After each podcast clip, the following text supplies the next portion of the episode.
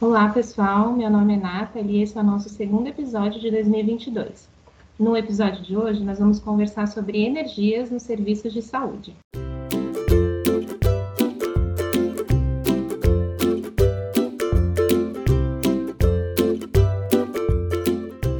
E hoje nós temos como, como convidado o Eric Del Bianco. Seja bem-vindo, Eric.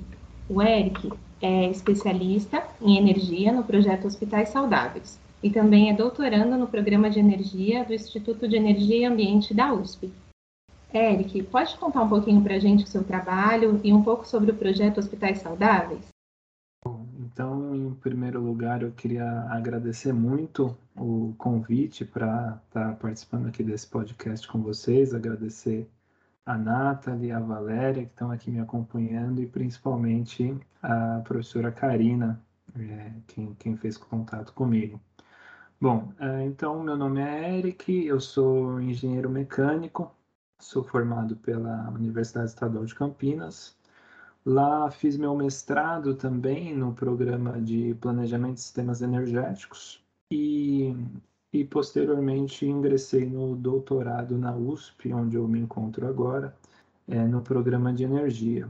Bom, uh, nesse meio tempo também uh, entrei, né, fui, fui entrei para a equipe do, do PHS, o Projeto Hospitais Saudáveis, uh, enquanto especialista em energia, e desde então a gente vem desenvolvendo a agenda de energia uh, relacionada aos serviços de saúde, com o objetivo de fato de trazer as práticas de uh, responsabilidade ambiental em grande medida uh, para as atividades de, de atenção à saúde. Então, basicamente, essa, essa mensagem inicial que eu queria trazer aqui para vocês.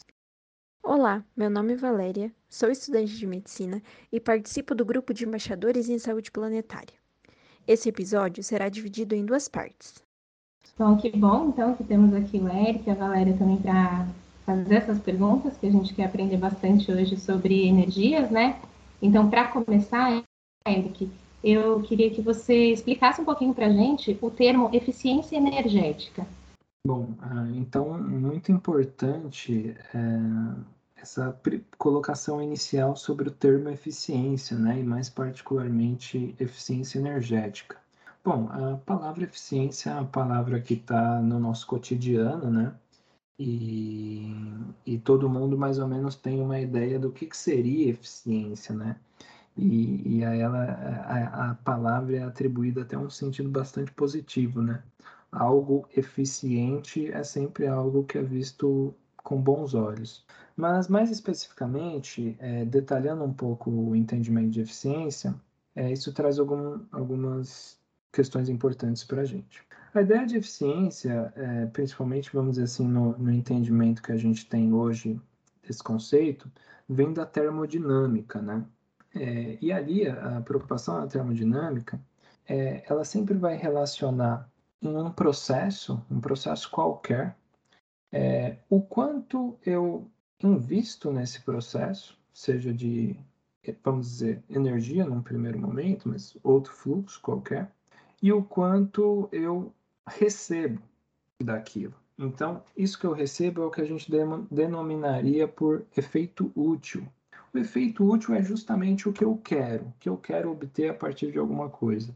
Então, vamos dar alguns exemplos muito concretos, né? O que é um efeito útil de uma lâmpada? É a luz. O que é o efeito útil da chama do fogão? É o calor. O que é o efeito útil do motor e da gasolina ali no carro? É o movimento. Então, são as coisas que eu quero obter a partir daqueles processos. E o quanto eu invisto é de fato uh, o que, que eu preciso dar de entrada naquele processo para ele funcionar. Então vamos pegar aqui por, pelos nossos exemplos. É, no caso da lâmpada, o que, que eu invisto em termos de fluxo, vamos dizer assim, para a lâmpada me oferecer o efeito útil que é a luz? É energia elétrica. Então, o que, que seria a eficiência do ponto de vista dessa lâmpada? Seria a relação de quanta luz eu obtenho por quanta energia, por quanta energia elétrica eu forneci para aquele equipamento funcionar. Uh, no caso do carro, por exemplo, seria quanto, quanto em termos simplórios, né? quanto movimento eu, eu obtenho por quanta energia eu forneci na forma de gasolina para aquele carro. E no caso do, do fogão que a gente estava comentando, seria quanto calor eu obtenho, então vamos dizer assim, quanto eu consegui esquentar ali uma chaleira de água, e por quanto dividido relacionado com quanto gás eu queimei para aquilo acontecer. Bom, por que, que isso é importante? Isso é importante porque geralmente, perdão, geralmente não, sempre, sempre, tudo que eu invisto num processo para obter um certo efeito útil, ele vem, esse investimento vem da natureza. Então, vem, vem, vem, vem dos fluxos naturais, né? Então, no caso uh, é, de, um, de, um, de uma situação onde eu consiga investir menos recursos naturais para obter um certo efeito útil, são situações que eu estou onerando menos uh, os ecossistemas, né? Então, por exemplo, se vamos dar um exemplo bem simples, se eu tenho lâmpadas mais eficientes, significa então que para a mesma quantidade, mesma qualidade de luz que eu obtenho, uh, eu preciso de menos energia elétrica. Se eu preciso de menos energia elétrica, fazendo uma, é, uma, um entendimento simplório do sistema, mas eu poderia queimar menos combustíveis fósseis uh, nas minhas termoelétricas. Então, a partir do momento que eu faço um uso mais eficiente, ou seja, para o mesmo efeito útil, eu invisto menos recurso primário ou, ou recursos uh, do sistema, dos ecossistemas é, nesses processos, é uma forma de eu estar tá, sem piorar a qualidade de vida, vamos dizer assim, uh, das populações ou a qualidade dos serviços, onerando menos os recursos naturais. Então, por isso, o conceito de eficiência energética, nesse ponto específico que a gente está comentando, é muito importante e é algo que a gente vai é, buscar promover no serviço de saúde, mais especificamente, mas não só, na, na economia como um todo, mas para nossa conversa aqui em específico, no serviço de saúde. Que interessante. E quais são as principais ações que um serviço de saúde pode fazer para adquirir essa eficiência energética? Perfeito, não, essa é uma pergunta muito importante. É, bom, como a gente viu, né, a ideia de eficiência energética, o conceito de eficiência energética, ele é bastante, ele em alguma medida abstrato, né? Então ele, ele, ele tem um nível de abstração que ele seria aplicável em diversas situações concretas. Então, vamos dizer que não existe uma receita do que, que pode ser feito enquanto uma, ações de eficiência energética. Porém, existem, existem algumas clássicas, né? Então, a primeira seria a gente observar a, a, a, qualidade dos equipamentos que estão operando dentro desse serviço de saúde. Então, via de regra, e ainda não entrando em em equipamentos direcionados à atenção, por exemplo, um tomógrafo ou, ou, ou, algo do tipo, mas falando de equipamentos mais simples, como um ar-condicionado, uma geladeira, uma lâmpada. É, então, pensando quais equipamentos compõem esse sistema de saúde, esse, esse serviço de saúde, é importante que a direção ou o time de compras, de suprimentos dessa, dessa instituição tem um olhar muito cuidadoso na hora de selecionar quais equipamentos vão ser comprados ou, vamos dizer assim, postos para dentro desse serviço. Nesse sentido, é importante envolver muito fortemente o time de engenharia com a, a equipe de compras, no sentido de formular as melhores especificações de produtos, né? Então, a gente vê, isso vem mudando, mas muito usualmente as as instituições têm políticas de compra que funcionam por algumas espe especificações, mas o determinante é o, o menor preço, né? o menor preço de equipamentos. E muitas vezes um equipamento ele pode ter um preço menor que o outro num primeiro momento, Mas o fato dele ser menos eficiente, o custo em, em, vamos dizer assim, o custo, o acréscimo de custo na, na energia que aquele equipamento vai gastar, uh, dilui aquele ganho inicial pelo fato que num primeiro momento o custo daquele equipamento era mais barato, ou menos eficiente, vamos dizer assim. Então é preciso um olhar bastante integrado sobre isso que a gente está comentando, né? A escolha de, de equipamentos, o que, que eu estou pondo para dentro do meu serviço de saúde, mas não só. Isso a gente estaria é, colocando no nível das ações mais clássicas, né, de eficiência energética. Então, o, o que, que eu estou comprando, qual é o nível de eficiência desses equipamentos e, e, e como eles vão operar dentro da minha unidade. Mas existem outras coisas mais uh, mais complexas, por assim dizer, né? Que não, não é tão simples quanto eu pegar algo pronto, ou seja, um ar-condicionado, um aparelho de ar-condicionado mais eficiente, eu escolho, me entregam e eu, é, enfim, instalo ou contrato alguém para instalar. Há ações mais complexas e os serviços, principalmente hospitalar, as instalações hospitalares, mas outras também, é, elas são uma plataforma muito interessante para a gente avaliar essas ações mais complexas de eficiência energética. Isso por quê?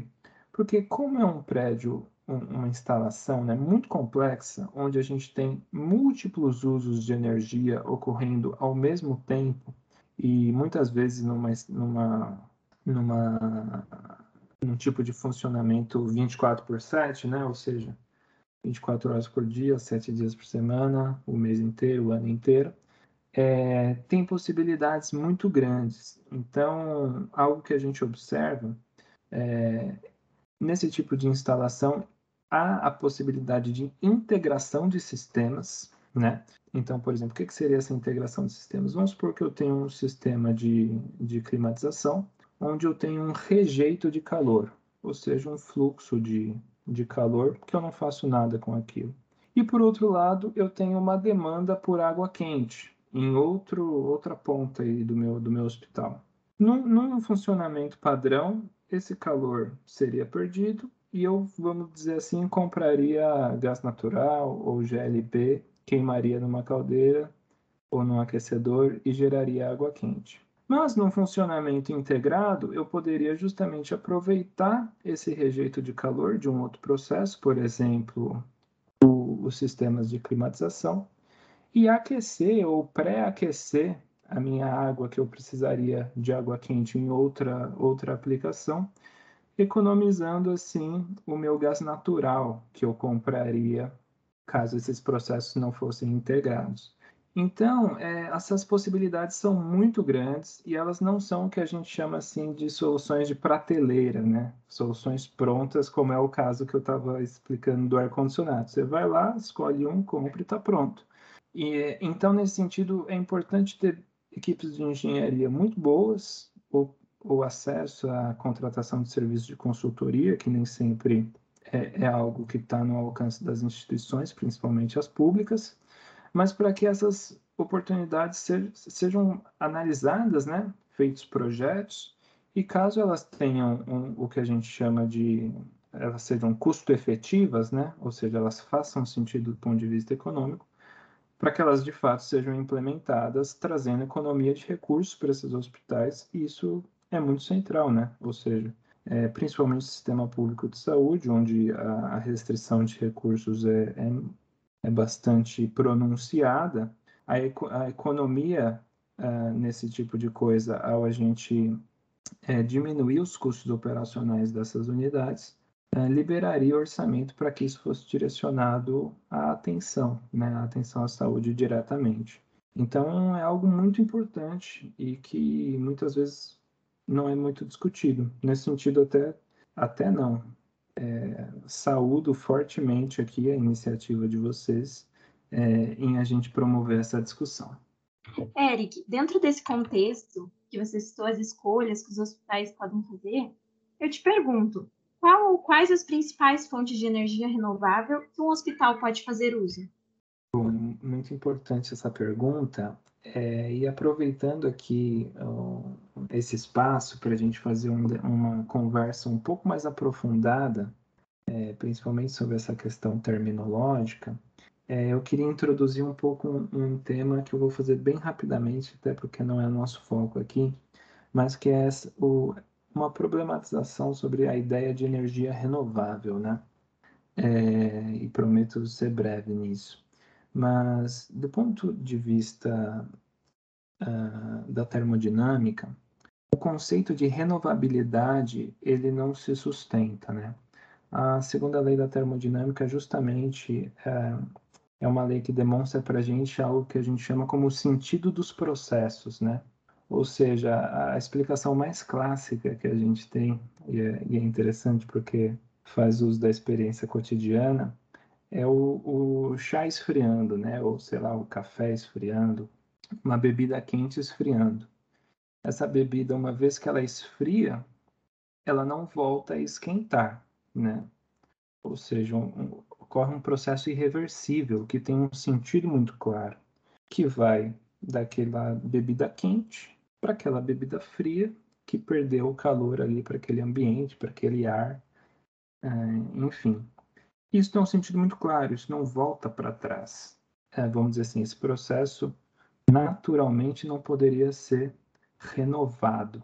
Isso é uma implicação bastante importante para a gente entender a questão das, das energias renováveis. A rigor, pelo lado físico, não existe nenhuma energia renovável, por esse sentido que eu comentei com vocês. Tudo vai para frente. A gente não teria um movimento circular uh, no universo. E, portanto, uh, isso tem algumas implicações políticas importantes, né? Uh, muitas vezes, uh, não, não são todos, todos os entes que fazem isso, mas muitas vezes a ideia de energia renovável é utilizada praticamente enquanto um salvo-conduto, né? um cheque em branco praticamente, ou, ou algo que o pessoal chama como greenwashing, né? ou seja, uh, os diversos atores aí da economia e da sociedade uh, querem ter uma imagem positiva do ponto de vista ambiental e, e, e esses termos, né, acabam ajudando nesse sentido. Então, a energia renovável, a adicionar verde uh, na frente de algo, né? Então, não sei, vamos dizer assim, a gente está falando aqui especificamente da saúde, então, saúde verde, o transporte verde, é, a política verde, enfim. Nesse sentido, por que, que isso é importante? Porque isso tem muito a ver com o que a gente estava falando anteriormente sobre eficiência. Qualquer uso energético, provenha ele de uma energia fóssil, por exemplo, ou de uma dita energia renovável, ele tem impactos ambientais, né? É, e eles são diversos. É claro que na problemática do aquecimento global, e da mudança climática, uh, o que é gerado pela, vamos dizer assim, esse desequilíbrio na concentração de, de gases de efeito estufa na, na atmosfera global, ele é muito proeminente, é talvez o desafio mais importante do ponto de vista global que a gente enfrente no próximo período, mas ele não é o único. Então, existem uma série de outras coisas que a gente tem que endereçar do ponto de vista é, do olhar sobre a produção de energia é, e o sistema energético. Então, por exemplo, quando a gente analisa a questão específica, vamos pegar o etanol, que é um caso forte no Brasil, um combustível que pode ser colocado é, nessa, nesse entendimento de renovável. Mas ele é um combustível que, para ser produzido, o uso de água é importante, o uso de terra agricultável é importante, o deslocamento de populações e o avanço da fronteira agrícola é algo para a gente pensar também. Então, uh, muitas vezes, quando a gente põe essa, esse adjetivo de renovável, parece que vem todo um, um, um pacote ambiental e político e de imagem perante aquele, aquela coisa que a gente chamou de renovável, que não necessariamente é assim.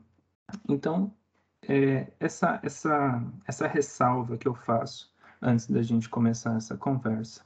Mas, claro, é, entendendo que o que é entendido por renovável seria, vamos dizer assim, são, são energias que não fazem uso dos combustíveis fósseis, né? Ou que, que dependem desse, dessa, desses processos de formação dos combustíveis fósseis que tem uma escala temporal absolutamente é, intangível para a vida humana. É, então, nesse sentido, a gente entende eles enquanto não renováveis, né? não são renováveis no ciclo de vida que compreenderia a vida humana. Mas, e, e os renováveis sim, né? Então, claro, uma, a cana-de-açúcar cresce todo ano. Então, é algo que, para a nossa ótica, está se renovando. Mas, mas então, uh, nesse sentido, e feita essa ressalva, é, é, o que, que, é importante a gente entender para o ponto de vista de como os serviços de saúde podem acessar energia? O primeiro, talvez eu diga algo aqui que não é esperado, porque quando se diz, em, se pensa em energia renovável nesse nesse contexto, a gente estaria num primeiro momento pensando num, num belo telhado com, com um cheinho de painéis fotovoltaicos, né? Ou uma mini eólica, né? Aquele aquele pequeno gerador eólico que poderia estar instalado ou algumas outras soluções que podem, poderiam estar instaladas localmente nessas unidades.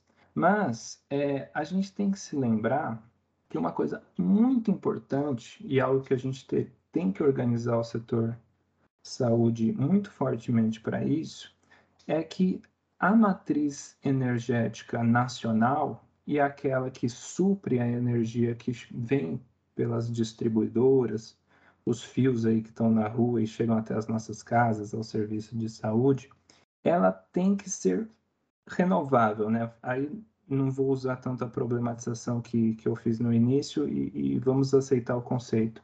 Ela tem que ser renovável.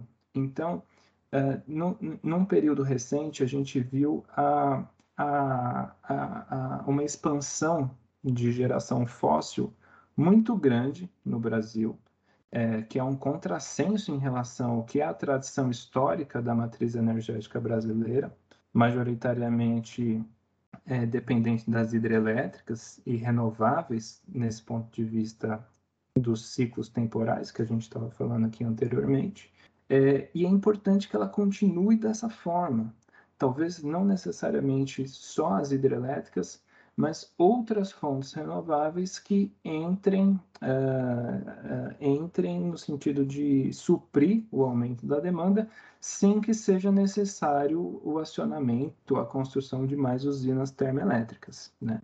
Então, em primeiro lugar, é isso. Acho que é fazer um chamado, não só para o serviço de saúde, mas todos os profissionais da saúde, para que, que se organizem politicamente, estejam nas suas associações de alunos, profissionais, enfim, o que for, para que a gente tenha esse tipo de voz no debate público referente a como que se expande a matriz de energia no país. Então esse é o primeiro ponto e, e, e talvez o mais fundamental, porque a maior parte da energia por um bom tempo e nem sei se isso vai mudar, vai vir do sistema elétrico nacional. Isso é fundamental.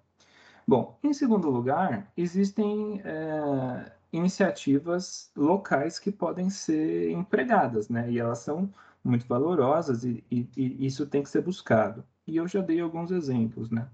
Então, os hospitais, com certeza, eles podem fazer uso da, dos painéis fotovoltaicos. É, é algo bastante interessante que tem que ser é, é, incentivado, principalmente em regiões é, com, com algumas características técnicas que eu acho que não vale a pena a gente aprofundar tanto aqui, mas num segundo momento a gente pode conversar mais sobre isso. Existe a mini eólica, né? Que assim como a gente tem a, a, as eólicas centralizadas, que são aqueles grandes é, grandes aerogeradores, né? Que tem bastante no Nordeste, um pouco no sul do país.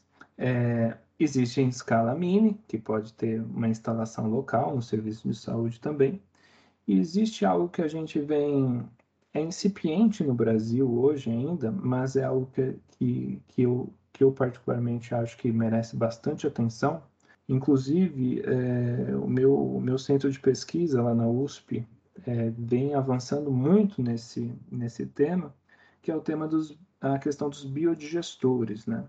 Então, os biodigestores eles podem ser uma dupla solução para a questão de resíduos orgânicos nos serviços, ao mesmo tempo que geram, podem gerar tanto energia elétrica quanto calor, água quente, vamos dizer assim, ou vapor, é, para suprir as demandas desse, desse, desse serviço. Então, eu sei que fiz uma resposta super longa, até peço desculpas, mas sintetizando, é importante a gente problematizar o conceito de energia renovável no sentido que a melhor coisa é a gente usar o menos a menor quantidade de energia possível, porque qualquer energia gerada vai ter algum tipo de impacto. Em segundo lugar, é, é preciso, é muito importante que haja pressão em cima das políticas públicas de energia para que a matriz energética nacional continue o mais não fóssil possível, vamos dizer assim, mas também poderemos dizer renovável, pensando por, esse, por essa questão de ciclos temporais. E por fim, é claro, aplicar as, as, soluções locais onde elas forem mais interessantes, né? E aqui a gente comentou mais especificamente dos painéis fotovoltaicos, da mini eólica e dos biodigestores, mas há outras soluções também que, que, que com certeza podem ser avaliadas, mas essas são as mais proeminentes, por isso o destaque a elas. Nesse ponto é isso. Por enquanto é isso. A parte 2 deste episódio sai daqui a 15 dias. Espero que tenham gostado. Abraço!